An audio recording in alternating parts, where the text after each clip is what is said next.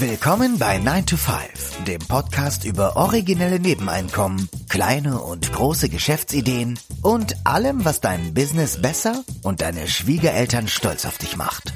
Es ist nie zu spät für einen Plan B. Hier sind deine beiden Gastgeber, Ruben Alvarez und Christian Schmid. Hallo und willkommen zu einer neuen Episode des 9 to 5 Podcasts. Am Mikrofon der Ruben und mir gegenüber wie immer der Christian. Hallo.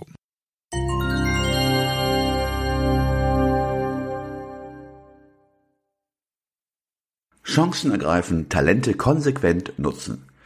Die internationale Unternehmerin Sonja Piontek im Interview.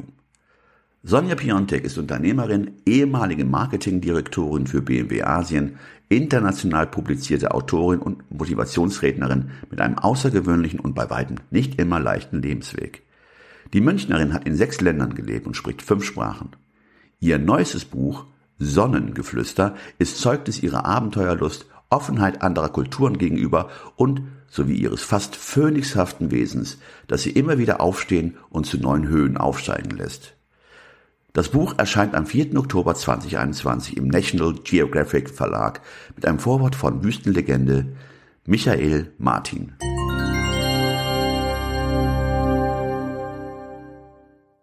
Ja, hallo und willkommen beim 9 to 5 Podcast, Sonja. Schön, dass du dich heute aus München zugeschaltet hast. Vielleicht kannst du dich unseren Zuhörern selber mal kurz vorstellen. Ja, hallo, ähm, Sonja hier. Ich freue mich riesig, heute dabei sein zu dürfen beim 9 to 5 Podcast.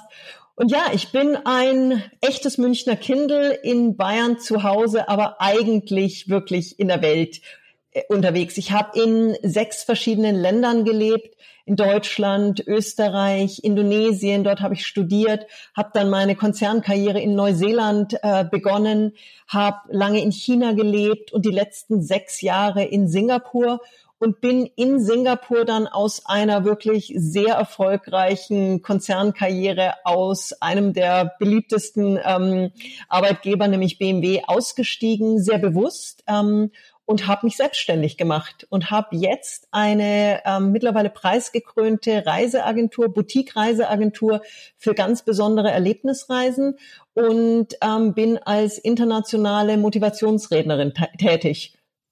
Das ist ja insofern interessant. Du hattest ja gerade erwähnt, du hast deine Karriere bei einem Konzern, einem deutschen Konzern, du hast mhm. die Marke genannt, können wir ja auch wiederum BMW ähm, ja. Ähm, beendet.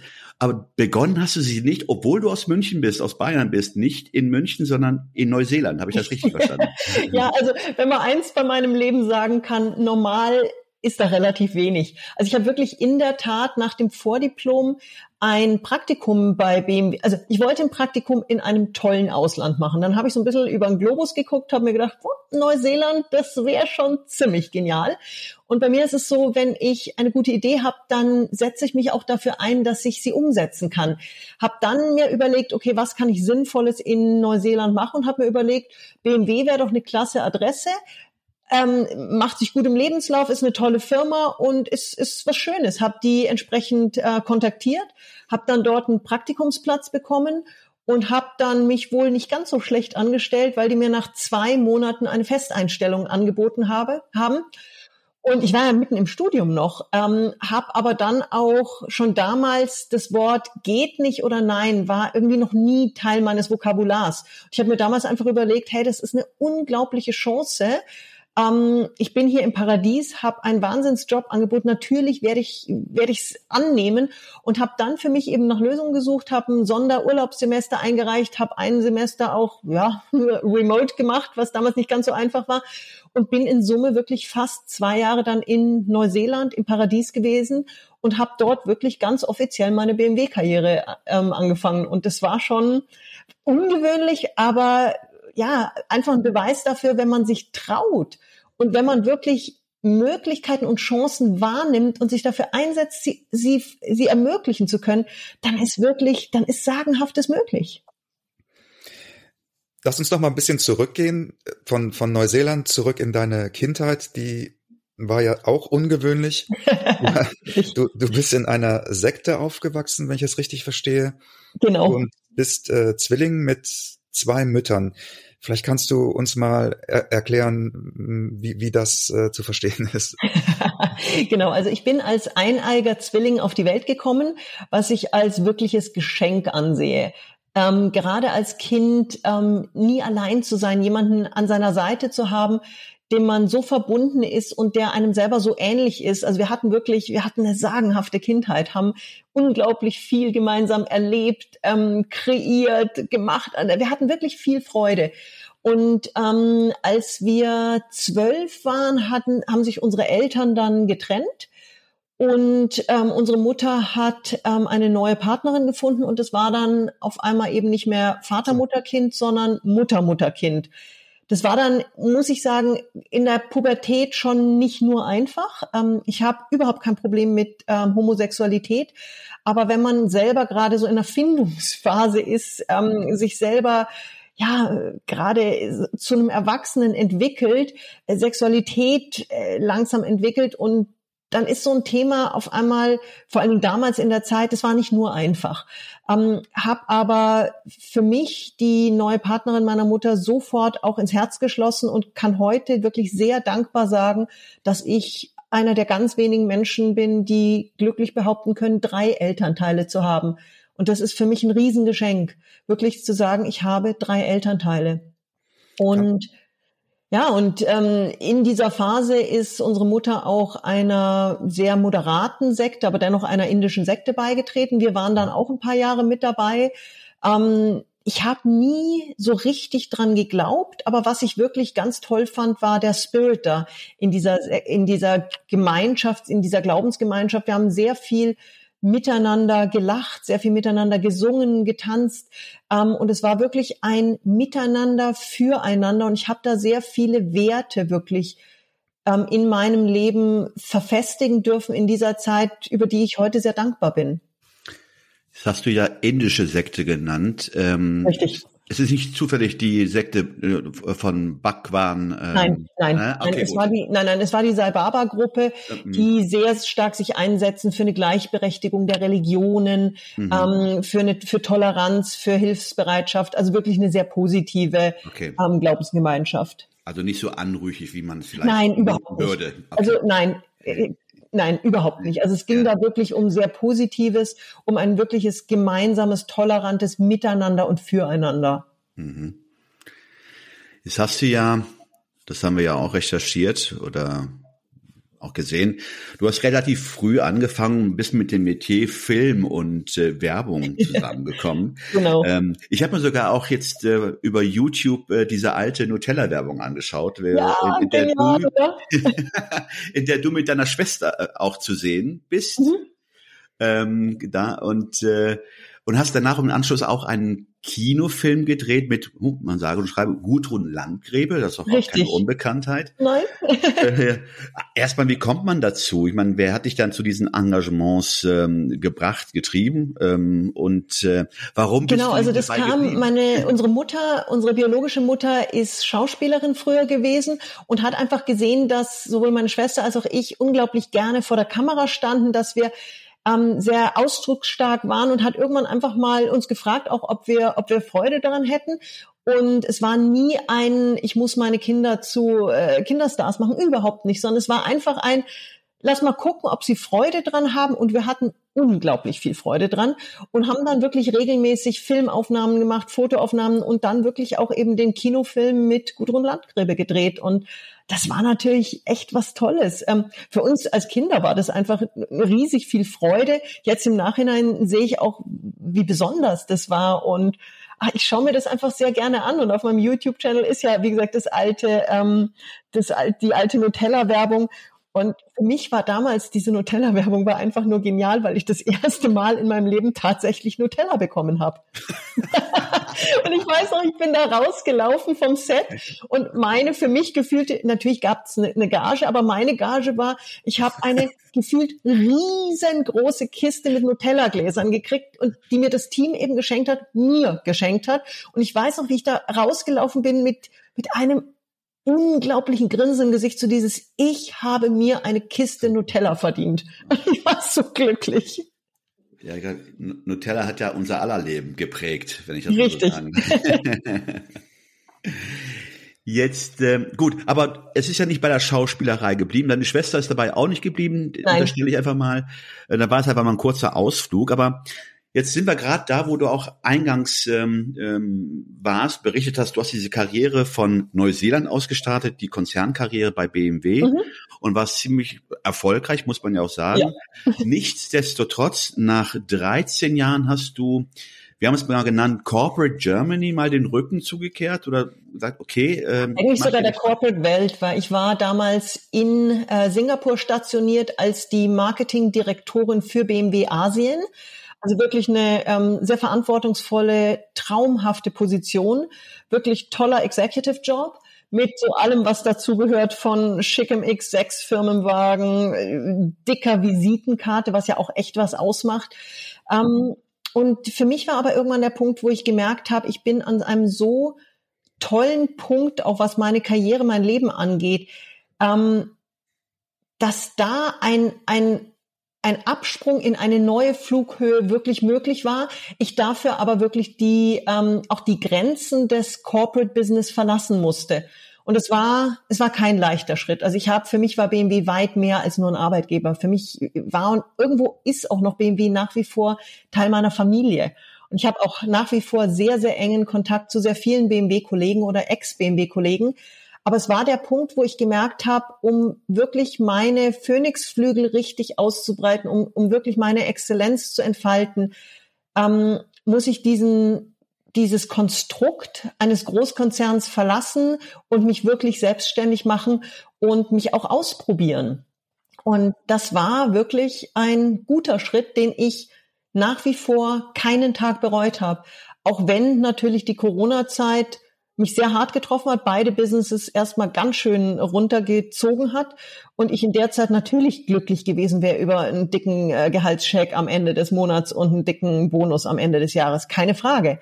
Aber nichtsdestotrotz sage ich, ich bin froh, diese Entscheidung getroffen zu haben, diesen Schritt gegangen zu sein und wirklich für mich nochmal eine ganz andere Ebene der Erfüllung ähm, umgesetzt zu haben.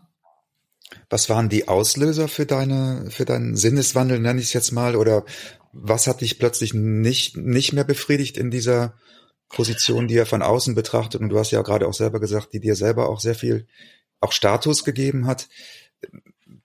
Es, Was- was es, war, es war im Grunde genommen nicht ein Punkt. Es waren verschiedene Punkte, die zusammengekommen sind. Eben auch so die Erkenntnis, dass man in einem Konzern natürlich, je höher man kommt, doch auch irgendwo in gewisser Weise ein bisschen zu einer Marionette wird. Ähm, Vorschläge mit, wir brauchen dich jetzt in, in dem und dem Land, ähm, bitte ähm, dorthin ziehen. Also was, ich habe ja auch bei Kollegen immer wieder gesehen, ähm, wie man eben, wenn man, wenn man einen guten Job macht, einfach auch natürlich entsprechend eingesetzt wird. Ähm, das war so ein bisschen, ich gesagt habe, ich möchte für mich entscheiden, wo ich lebe, wann ich lebe. Und was natürlich der Fall ist, ich bin jemand, ich gebe mit wahnsinniger Leidenschaft, wirklich 100 Prozent, 150 Prozent sogar meistens. Und das ist in einem Großkonzern oft nicht unbedingt erwünscht weil einfach das, das Gros der Menschen ähm, nicht auf Vollgas und 150 Prozent da, damit umgehen kann. Und das war der Moment, wo ich einfach für mich auch gesehen habe, wenn ich diesen Speed und diese Leidenschaft wirklich umsetzen möchte und eben nicht meine Energie mit Lobbyarbeit und mit, mit Mitziehen anderer irgendwo auch einsetzen möchte, dann, dann muss ich rausgehen und wirklich für mich die Dinge in meiner Geschwindigkeit auf meiner Flughöhe umsetzen. Und richtig der Ausschlag war dann der Louis Pugh, der UN-Sonderbotschafter der Meere, mit dem ich sehr eng befreundet bin, ähm, mit dem ich sehr viel auch zusammengearbeitet habe, der irgendwann vor mir saß und nur meinte, ähm, ich glaube, dir ist gar nicht bewusst, auf was für einem Level du jetzt schon bist. Verlass dieses Unternehmen und du wirst so viel höher fliegen, das ist dir jetzt noch nicht bewusst. Und das waren wirklich Worte, die mich so tief inspiriert haben, dass ich dass ich diesen Prozess, der immer schon ein bisschen latent da war, dann wirklich konkret angegangen bin und gesagt habe, okay, jetzt überlege ich mir wirklich ernsthaft, traue ich, wage ich es diesen Schritt raus aus dieser sehr, sehr komfortablen Komfortzone. Und es ist mir gelungen. Aber es war nicht einfach. Jetzt hast du gesagt, okay, du, ähm, der, jetzt müssen wir den Namen nochmal nennen. Louis Pugh. Louis, Louis Pugh. Und Pugh geschrieben ja, P-U-G-H. Okay, war ja letzten Endes der Trigger. Also du hattest ja, es schwelte ja in dir. Es Irgendwas schwelte schon lange, ja. ja, genau. Dann, dann bedarf es einmal eines Katalysators oder in dem Fall äh, mhm. den Herrn Pugh, der dann die richtigen Worte ausspricht. Ähm, hattest du denn schon einen Plan B in petto? Oder? Überhaupt nicht. Gar nicht. Okay. Und ich habe auch gekündigt, also ich bin auch ohne Abfindung gegangen. Man denkt ja immer grandios, wenn man 13 Jahre in einem äh, internationalen mhm. Top-Konzern war, kriegt man eine Abfindung. Die kriegt man dann, wenn der Konzern möchte, dass man geht. Man bekommt aber keine Abfindung, wenn man selber entscheidet zu gehen. Und das war natürlich auch ein gewisses Risiko finanzieller Art. Ja. Und ich hatte keine konkrete Idee. Was ich aber ganz klar hatte, war, das Vertrauen in meine Fähigkeiten und meine Stärken und das Wissen, was ich kann und dass ich was zu bieten habe. Und das ist was, was ich in meinen, sowohl in meinen Keynotes als auch in meinen Coachings mit den Menschen immer sehr stark, wo ich darauf fokussiere, ist dieses, seid euch eurer Stärken bewusst und geht wirklich mit euren Stärken euren Weg, weil wenn man wirklich wahre Exzellenz entfalten möchte, geht das nur über den Fokus auf die eigenen Stärken. Und das Schöne ist, jeder hat Stärken. Es gibt nur viele Menschen, die sich ihrer Stärken nicht bewusst sind und die ihre Stärken einfach noch nicht, noch nicht oder noch nicht richtig ausleben. We'll be right back.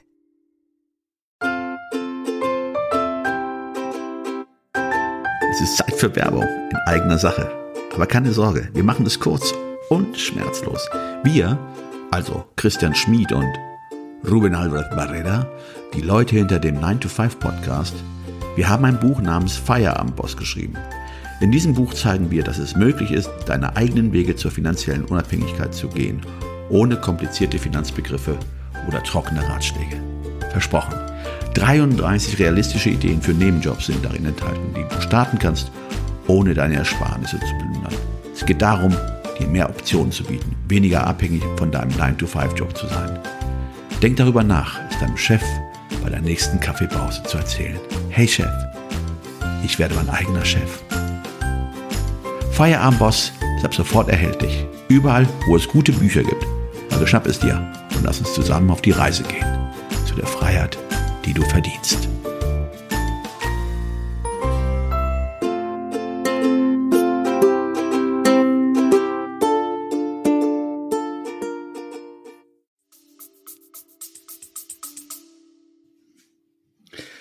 Das heißt, ähm, diese preisgekrönte Agentur, die du danach gegründet hast, die war als Idee auch noch nicht da. Nein.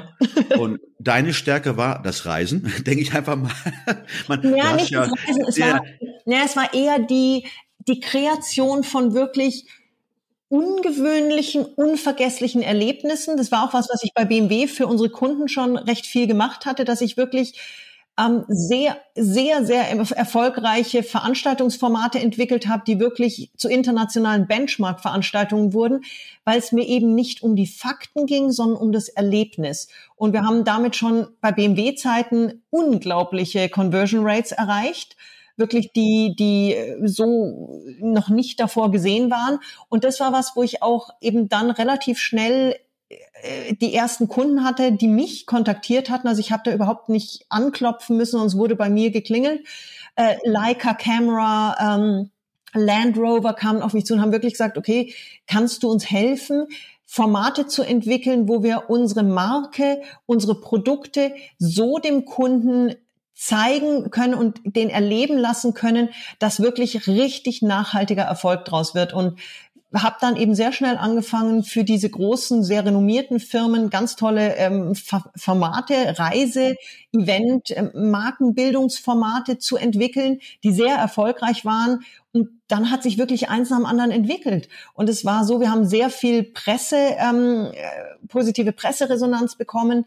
Ähm, wir haben die ersten ähm, Preise gewonnen und es, es lief einfach von einem Monat zum nächsten besser, weil einfach weil ich mich genau auf das fokussiert habe, wo ich wirklich gut drin bin, was ich mit so einer Leidenschaft mache, dass das natürlich auch ansteckend ist. Und ja, das ist wirklich, es ist so banal, aber es ist wirklich Exzellenz entfaltest du dann, wenn du dich in, im Rahmen deiner Stärken bewegst. Mal ganz praktisch gefragt, jetzt für Leute, die vielleicht selber noch in so einem 9 to 5 stecken und in einem ähnlichen Stadium sind, dass sie jetzt, sie wissen, eine Weg von Motivation, das will ich auf keinen Fall. Ich muss da raus, es ist irgendwie wie so ein goldenes Gefängnis, ich will was anderes machen. Jetzt hast du gesagt, auf die Stärken fokussieren, das ist, ist natürlich so ein bisschen hm, global galaktisch. Wie, wie, wie kann man konkret sich Geschäftsideen überlegen oder Geschäftsfelder überlegen? Wie, wie setzt man das sozusagen in eine, in ein Format um, das für einen selber funktionieren kann? Oder wie hat das, was war der Denkprozess bei dir jetzt mal unabhängig von sozusagen der, der ähm, emotionalen oder der, der leidenschaftlichen Komponente. Wie hast du dieses Geschäftskonzept entwickelt? Genau, also es geht erstmal darum und da wirklich, äh, sage ich auch immer, nehmt euch erstmal ein Blatt Papier und schreibt wirklich mal nieder, was kann ich gut? Was macht mir Freude? Und wirklich auch mal mit, mit, mit engen Bekannten, mit Geschäftspartnern vielleicht auch mal drüber sprechen, wirklich sagen, wenn du mich betrachtest, was sind so die Dinge, die dir als erstes einfallen? Wo bin ich richtig gut? Es gibt viele Menschen, denen ist es gar nicht so bewusst. Das heißt, ich habe mich auch hingesetzt, ich habe wirklich niedergeschrieben auf mehreren Seiten, was sind die Sachen, die ich wirklich gut kann und die mir Freude bereiten. Hab auch ähm, bei BMW ähm, einen Gallup Strength Finder ähm, Test mal gemacht. Den habe ich auch privat nochmal wiederholt. Der ist auch sehr hilfreich. Da geht es wirklich darum, nochmal ganz konkrete Stärken zu ähm, identifizieren. Aber da gibt es verschiedene Wege. Entweder über diesen Gallup Strength Finder, über eigene Reflexion, über Gespräche mit anderen. Wirklich Schritt eins, alles mal niederschreiben. Und dann muss man natürlich überlegen, ist da auch natürlich ein Markt da? Ähm, ist das was, was ähm, wo es Käufer gibt? Weil es bringt nichts, wenn ich sage, ich äh, habe die größte Leidenschaft und die größte ähm, das, die größte Begabung in einem Feld, wo einfach kein Interesse dran äh, besteht. Und da muss man wirklich auch so weit ehrlich sein, dass man auch sagt, selbst wenn ich begeistert bin, gibt es genügend Menschen und Firmen da draußen, die begeistert sind und dafür auch Geld ausgeben. Weil unterm Strich, man will ja mit so einer Geschäftsidee auch Geld machen.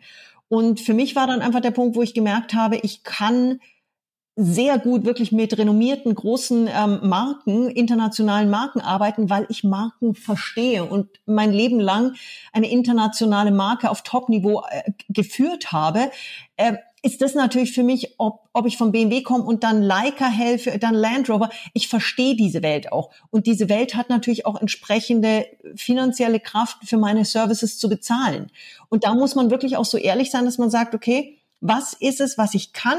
Was würde ich gern machen? Und gibt es wirklich einen Markt dafür, der nicht nur begeistert ist, sondern der begeistert ist und zahlen kann? Das ist interessant, weil wir hatten wir hatten das Thema Follow Your Passion, hatten wir schon ein paar Mal bei uns äh, im Podcast besprochen. Und ja, ich spreche jetzt mal für uns beide. Wir sind äh, genau deiner Meinung, dass die Leidenschaft alleine nicht ausreicht. Nein, überhaupt keine, nicht. Wenn es keine Nachfrage gibt. Und was ich auch interessant finde, ist der Punkt, was äh, eine Stärke ist und was Freude macht. Und manchmal, also ich weiß aus meiner eigenen Erfahrung, es gibt Dinge, der hätte ich hätte ich nie gedacht, dass die mir Freude machen würden.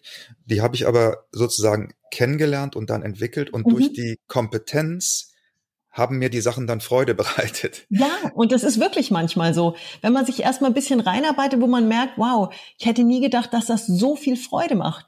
Ich habe zum Beispiel jetzt ähm, wir kommen da wahrscheinlich auch noch äh, drauf, ähm, für mein jetzt rauskommendes ähm, National Geographic Buch das erste Mal eine riesen PR-Kampagne selbst entwickelt und, und wirklich umgesetzt und mit einem fulminanten Erf äh, Erfolg. Also ich bis jetzt einen Medienwert von würde man sagen, ungefähr anderthalb Millionen Euro kreiert. Und das ist was, ich habe davor noch nicht groß im Bereich PR gearbeitet, aber das ist was, wenn man sich da eben mit seinen Fähigkeiten reinbegibt und wirklich sagt, okay, was macht Sinn? Und immer wieder auch diesen, diesen Check macht. Was funktioniert? Was macht Sinn? Was braucht mein Gegenüber? Also nicht, was habe ich zu bieten, sondern was interessiert meinen, mein Gegenüber und was braucht mein Gegenüber? Und wenn man so rangeht, ja, dann kriegt man entsprechende Medienresonanz und dann sind eben entsprechende Zeitschriften, Magazine, wirklich ganz große Namen wie Bunte, wie Auto, äh, Motorsport, wie Fernsehsender, dann an dem Punkt, wo die sagen, wow, das interessiert uns, weil ich eben auf die auch zugegangen bin und denen das angeboten habe, was für sie interessant ist. Jetzt hast du ja 2018 diese preisgekrönte Agentur gegründet und ähm, hast gute Zeiten erlebt und dann kommt auf einmal 2020 für jedermann und gerade mal auch für die Reiseindustrie äh, ein schwarzes Jahr. Ähm, und in diesem Jahr ist ja dann wahrscheinlich auch die Idee ähm, zu einer Reise entstanden, die auch dann die Grundlage zu dem Buch, welches du gerade erwähnt hattest, ähm, äh, geboten hat. Äh, wie bist du 2020, war, war für dich gerade auch ein besonderes äh, Jahr, äh, nicht nur die Pandemie, sondern auch äh, persönlich bist du durch äh, viele Täler gegangen. Richtig. Es also es ist bevor, also 2020 war in der Tat das schwierigste Jahr meines Lebens. Noch bevor Covid mir wirklich beide Businesses auf eigentlich einen Nullpunkt runtergerissen hat von also heute beide, auf morgen beide Business sind ja die Travel Agency und genau und äh, meine meine Rednertätigkeiten, die sehr sehr gut liefen. Ähm, aber bevor das wirklich passiert ist im März April, habe ich ähm, ungeborenes Kind verloren, sowie den Mann, von dem ich geglaubt hatte, dass er die Liebe meines Lebens ist. Das heißt, der Start in 2020 war für mich sowas von traumatisch und mit so viel Schmerz verbunden. Und als dann eben noch Covid dazu kam und mir beide so erfolgreich aufgebauten und so florierenden Businesses wirklich auf Null gestellt hat, da bin ich echt zusammengebrochen. Also das waren, das war zu viel. Ähm, ich hatte sowas noch nie erlebt. Ähm, ich war immer erfolgsverwöhnt, wusste immer eine Lösung, war immer für alle da, war immer derjenige, der gesagt hat, hey, wir finden hier raus, wir finden hier eine Lösung. War immer der, der alle anderen hochgezogen hat, mitgerissen hat und auf einmal saß ich da und mir ist wirklich fast die Luft zum Atmen weggeblieben. Und ich habe in den in diesen Wochen, in den Monaten unglaublich viel geweint, war verzweifelt auf einem Level, dass ich es mir nicht hätte vorstellen können, dass ein Gesamtsystem so schmerzen kann. Und bin dann aber irgendwann an den Punkt gekommen, wo ich gesagt habe, ich möchte wieder leben, ich möchte wieder lachen, ich möchte meinen Spirit zurück ähm, habe diese Verletzlichkeit, diese Schmerzen für mich angenommen, habe mir eingestanden, dass das wirklich jetzt der Fall ist, dass ich durch so ein Tief gehe, dass diese Schmerzen wirklich echt und real sind und dass es auch okay ist, zu weinen und so verzweifelt zu sein. Hab mir Hilfe geholt, habe gelernt, um Hilfe zu bitten. Das war was, was ich noch nie gemacht hatte. Ich war immer diejenige, die allen anderen geholfen hat. Und auf einmal habe ich gemerkt, ich brauche Hilfe und sei es eine Umarmung, sei es ein Rat, sei es ein, ein Abendessen, dass ich nicht allein zu Hause saß. Und das war ein Prozess, der hat ein bisschen gedauert, weil ich es am Anfang, ich wusste gar nicht, wie man um Hilfe bittet. Also ich habe es wirklich nicht gewusst. Es war dann so ein, ja und, was macht ihr heute Abend? Mhm, ja, schön, mhm, ja, bin ein bisschen einsam. Mhm, oh ja, dann lass uns mal in den nächsten Wochen was machen. Bis ich irgendwann begriffen habe, ich muss wirklich sagen, lieber Ruben, lieber Christian, mir geht's heute nicht gut, darf ich zum Essen kommen? Ich brauche heute wirklich die Gesellschaft. Ich mir fällt gerade so die Decke auf, an, auf den Kopf. Ich, ich kann nicht mehr. Darf ich bitte kommen? Und als ich das gelernt habe, dass man wirklich direkt um Hilfe fragen muss und darf, und dass da ganz viel positives Feedback kam, bis hin zu Danke, dass du dich so öffnest, danke, dass du endlich nach all den Jahren, dass du uns mal dir helfen lässt. Da war der Punkt, wo ich gemerkt habe, wow, es geht wieder in die richtige Richtung. Ich habe dann die, ähm, die Werkzeuge, die mich wirklich in meinem Leben so weit und so hoch gebracht hatten, auch wirklich angewandt, um aus diesem Loch rauszukommen, habe wirklich ganz viel auf, auf mein Herz gehört, habe mich auf meine Stärken wieder fokussiert, habe Glücksmomente mir kreiert und daraus ist dann wirklich die Idee entstanden, mit einer Freundin nach Namibia zu fahren. Und ähm, das war wirklich nur gedacht, als es war so viel Schmerz in diesem Jahr, ich möchte es ausgleichen mit, mit einem wunder, wunderschönen Erlebnisurlaub. Und habe meine Fotografenfreundin Caroline Strover angerufen. Ich habe gesagt, Caroline, let's go to Namibia. Und sie hat nur gesagt, ja, wann? Und ich habe dann gesagt, du, wir haben jetzt die Möglichkeit, das Land ist Corona-technisch gerade grün, wir müssen aber ganz schnell losziehen, bevor vielleicht doch irgendwas sich ändert und äh, die Schotten wieder dicht sind. Und dann habe, war so die Überlegung, okay, ähm, wir haben beide in dem Jahr nicht wirklich viel verdient. Lass uns doch ein paar Artikel verkaufen. Jetzt ist ähm, Caroline eine wirklich begnadete internationale Fotografin. Ich schreibe sehr gut und sehr gerne und habe dann einen Dreiseiter zusammengestellt. Tolle Reise, ich kann schreiben, sie kann fotografieren und habe das an äh, mit ein paar ähm, Zeitschriftenverlagen äh, an die geschickt.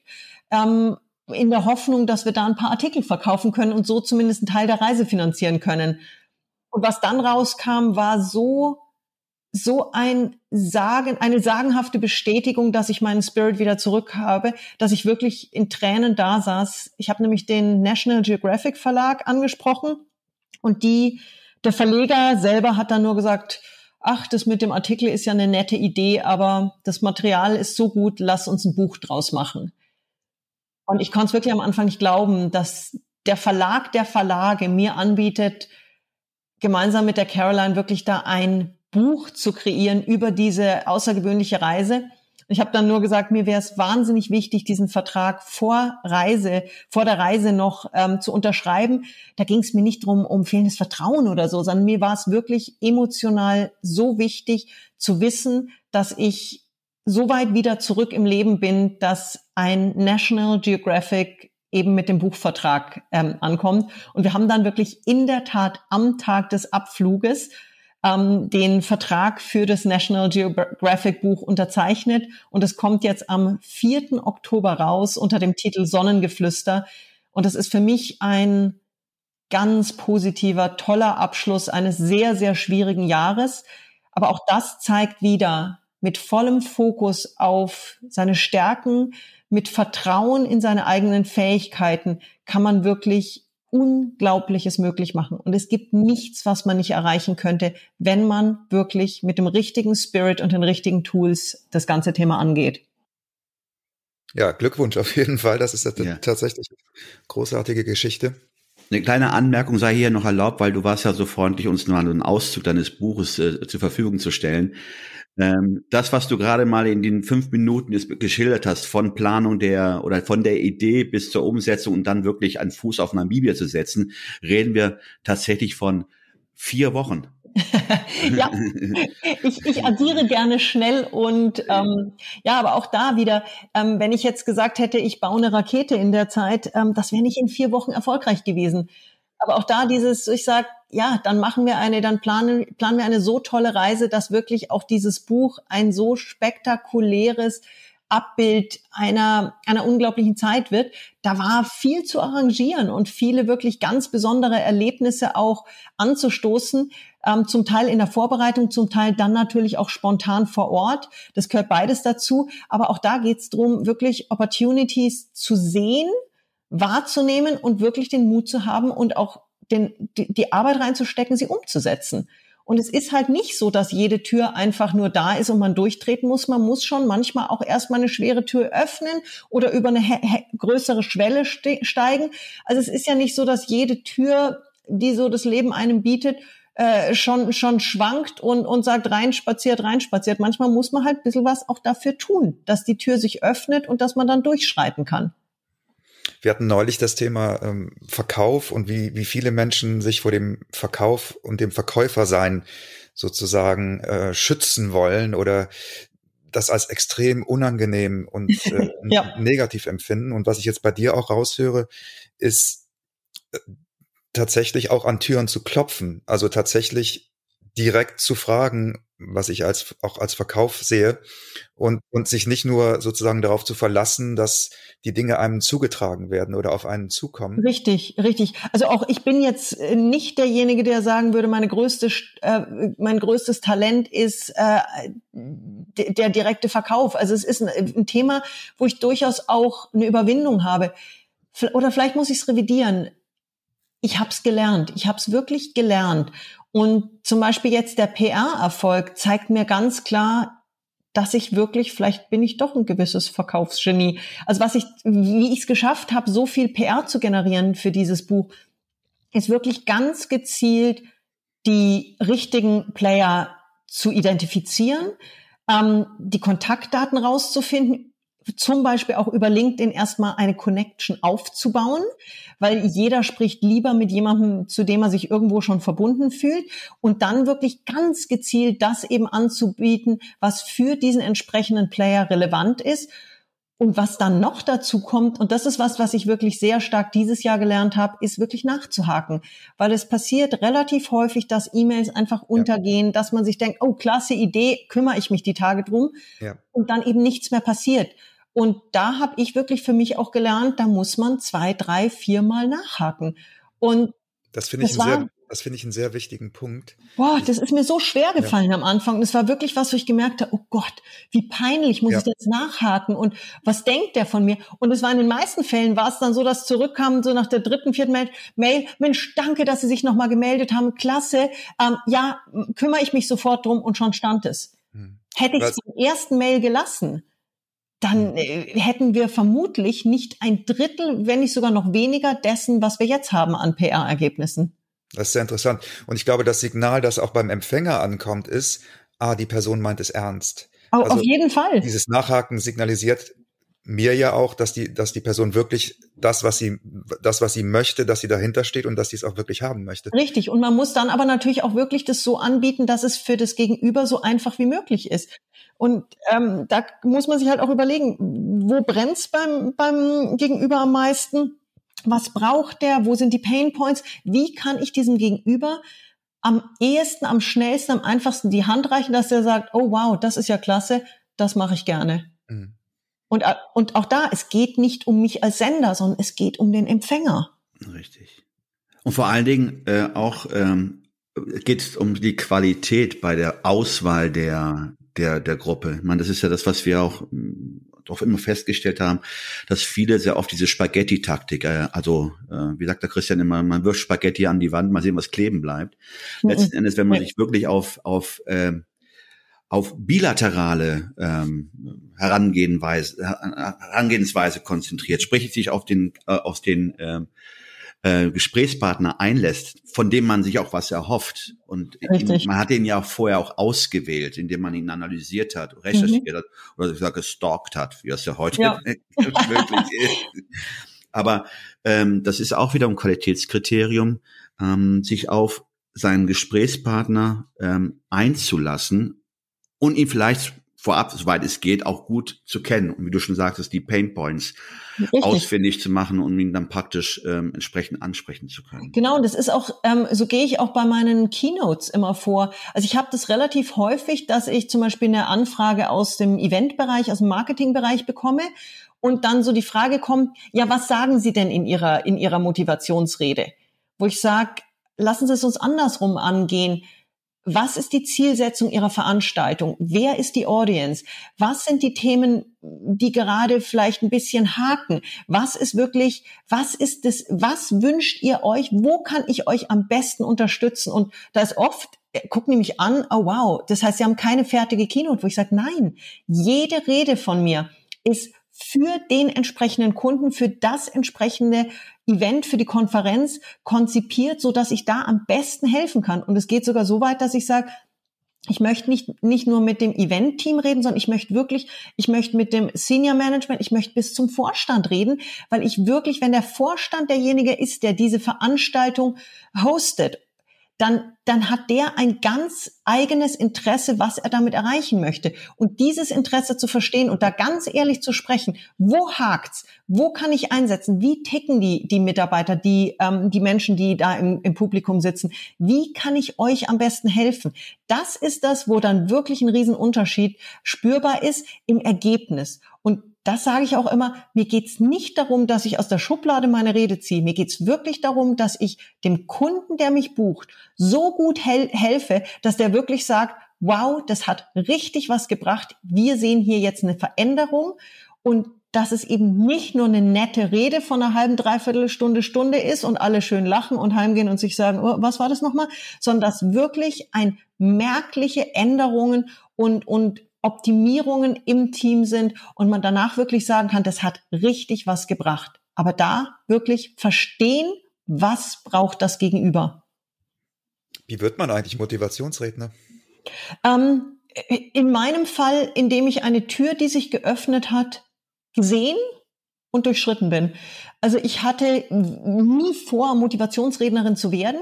Ich wurde zu BMW-Zeiten noch ein oder zweimal eingeladen, um auf einer internationalen Konferenz aufzutreten. Aber da ging es ganz klar drum, die wollten halt Director of Marketing BMW Asia auf der Bühne haben.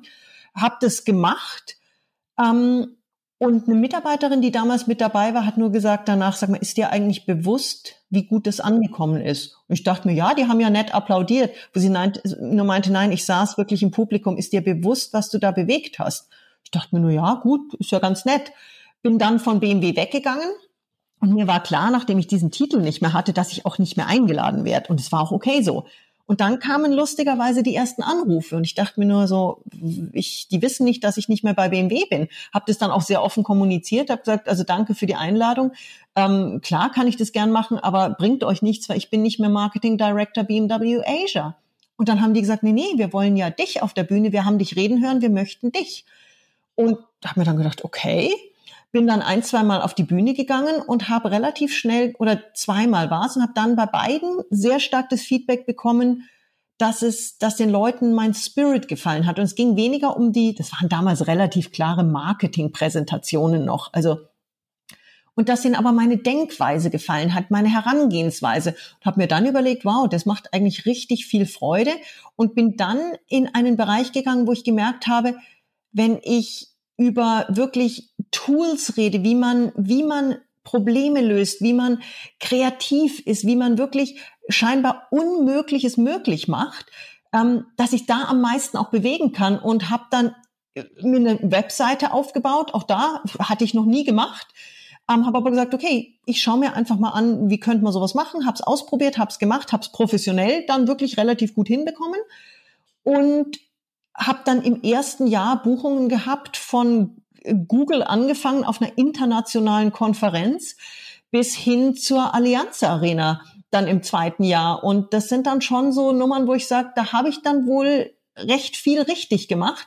Aber auch da, ich habe hingehört, was kommt an, habe gefühlt, was kann ich, was kann ich bieten und habe aber immer wieder auch hingehört, was will mein Publikum hören, was ist das, wo ich denen am meisten helfen kann und mache jetzt wirklich Jetzt nach Corona geht es auch wieder schön los. Mach sehr viele Reden für internationale Firmen. Also jetzt diesen Monat noch BMW, Siemens, ähm, großes Optikerforum, wo es wirklich darum geht, Menschen die Angst zu nehmen, ihr Potenzial zu entfolgen, äh, entfalten und ihnen wirklich die ähm, Tools an die Hand zu geben, dass sie ihre Phönixflügel ausbreiten können und zu ganz neuen Höhen aufsteigen können.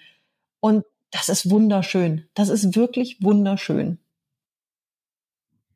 Fantastisch. Also auch da wieder finde ich die Moral der Geschichte. Etwas ausprobieren, erstmal Ja sagen, erstmal durch die Tür durchgehen. Richtig. Und dann schauen vom Feedback her, wie hat sich das für mich angefühlt? Wie hat der Markt das aufgenommen? Mhm. Wenn das zusammenpasst und wenn da sozusagen so eine Energie entsteht, dann ist es was, was man weiter verfolgen kann. Und ja, bei dem Weiterverfolgen fühlt man sich dann auch noch wohl, weil es eben einem auch selber in die Stärken spielt. Absolut und wirklich auch den Mut zu haben, einfach es einfach mal auszuprobieren. Also ich bin am Anfang so meine ersten Redner habe ich dann gesagt, oh, ich mache, ich brauche irgendwie ein tolles Branding, habe mich ähm, positioniert als the Brand Aficionado. Klingt wahnsinnig toll, super Branding. Ja, funktioniert nur dummerweise in Asien nicht, weil die das Wort nicht ausgesprochen kriegen. Mhm. Ähm, und mhm. da war dann auch das für mich das Learning. Okay, Gut, dann eben nicht Brand Aficionado, war dann auch in den Bereich gegangen, wo es darum ging, Potenzialentfaltung, hatte dann die nächste brillante Idee oder scheinbar brillante Idee und habe das Ganze firmiert unter dem Namen Soar Because You Can. Ja, und dann ähm, kam der ein oder andere deutsche Kunde und meinte, ja, das ist ja toll, was Sie machen, aber warum denn sauer? Ich dachte nur so, wie sauer? Meinte, ja, sauer, because you can. Und dann habe ich auch da gemerkt, yo, Bombenidee, aber die Zielgruppe hat's nicht annehmen können und nicht verstanden. Und da hätte ich jetzt noch so arrogant sagen können, pah, sprichst halt nicht gut genug Englisch. Ich hätte aber auch das machen können, was ich dann gemacht habe, nämlich zu sehen, okay, geile Idee, hat aber nicht funktioniert, ändern. Und ich bin jetzt eben wirklich an einem Punkt, wo ich sehr stark über den, das Bild des Phönix gehe. Das ist international verständlich, das ist international aussprechbar. Und das ist wirklich was, wo, wo ganz klar auch dieses, diese Stärke rüberkommt, was ich mache. Und wirklich, also mein, mein Hauptding ist wirklich Menschen, Unternehmen, Teams, die auf einem hohen Level schon sind, wirklich zu ganz neuen Höhen zu helfen. Und da wirklich zu, zu sagen, okay, ich schüttel euch einmal durch, ich gehe ganz tief rein mit euch und, und arbeite mit euch gemeinsam eine Exzellenz raus, die ihr so noch nicht kennt. Und das ist wirklich, also es ist ein sehr ehrlicher Prozess. Es ist ein, äh, also ein brutal ehrlicher Prozess, aber es ist ein Prozess, wo ich wirklich ähm, regelmäßig auch Geschäftsleute vor mir hatte, die Tränen in den Augen hatten und gesagt haben, mir war gar nicht bewusst, dass ich so viel Potenzial habe, dass unsere Firma so sagenhaftes eigentlich schon erreicht hat. Wir müssen es ja eigentlich nur mal auf den Punkt bringen und jetzt können wir richtig hochfliegen. Mhm. Und äh, es wirkt wirklich dann so einfach, aber es muss einfach mal gemacht werden. Und das, das bereitet mir unglaubliche Freude. Also, wenn ich jetzt hier was mitnehmen müsste oder vielmehr äh, etwas mitnehmen müsste, was ich draußen unseren Zuhörern sagen mhm. äh, müsste, dann würde ich sagen, konzentriert euch auf eure Stärken und beim zweiten würde mir der Slogan eines amerikanischen Sportschuhherstellers einfallen. ja, es, es einfach nur zu machen und ja, dann zu sehen, was sich da entwickelt. Auch den Mut zu haben, auch, äh, auch in unbekannte Sphären zu gehen. Absolut. Weil dann entwick entwickeln sich auch diese, äh, die, diese Geschichten. Richtig, und auch wenn mal was wie sour, sore, because you can nicht so funktioniert, mein Gott, einmal drüber lachen ist nicht der Weltuntergang, dann verändert man es halt wieder. Ja und? Also das ist, das sind alles so Sachen, da kann man, wenn man da souverän dran geht und eben mit einem gewissen, mit einer Leichtigkeit, hey, dann äh, es gibt keine Grenzen. Und ich sage auch immer, hinter der Komfortzone, da liegt ein Universum an Möglichkeiten. Das Einzige, was man machen muss, man muss diesen Schritt rauswagen und dann gehört einem dieses Universum an Möglichkeiten und man kann das wirklich für sich entdecken. Das ist ein perfektes Schlusswort, finde ich. Das ist doch schön. Ja, super. Nein, also nochmal, dein Buch erscheint am 4. Oktober. Richtig, unter dem Titel Sonnengeflüster. Genau, Sonnengeflüster mit einem Vorwort von der Wüstenlegende Michael Martin, den ich gestern zufälligerweise im Fernsehen gesehen hatte bei einer seiner Touren. Ja, ja das, das fand ich sehr interessant. Ja, Sonja, vielen, vielen Dank. Äh, war wirklich, äh, uns da teilhaben zu lassen. Ich ähm, danke euch. Hat ganz viel Freude gemacht. Wunderbar. Vielen, vielen Dank äh, für deine Zeit. Ähm, Klasse. Danke, Ruben. Danke, Christian. Ganz toll. Okay dann in diesem Sinne. Ähm, wir werden natürlich auch in den äh, Show Notes äh, verlinken. Wünschen dir viel Erfolg, ja. wobei das wirst du auf jeden Fall haben. Weiterhin Danke. viel Erfolg. Euch auch. ja, Ganz klasse. Okay. Ciao, ciao. Danke. Tschüss.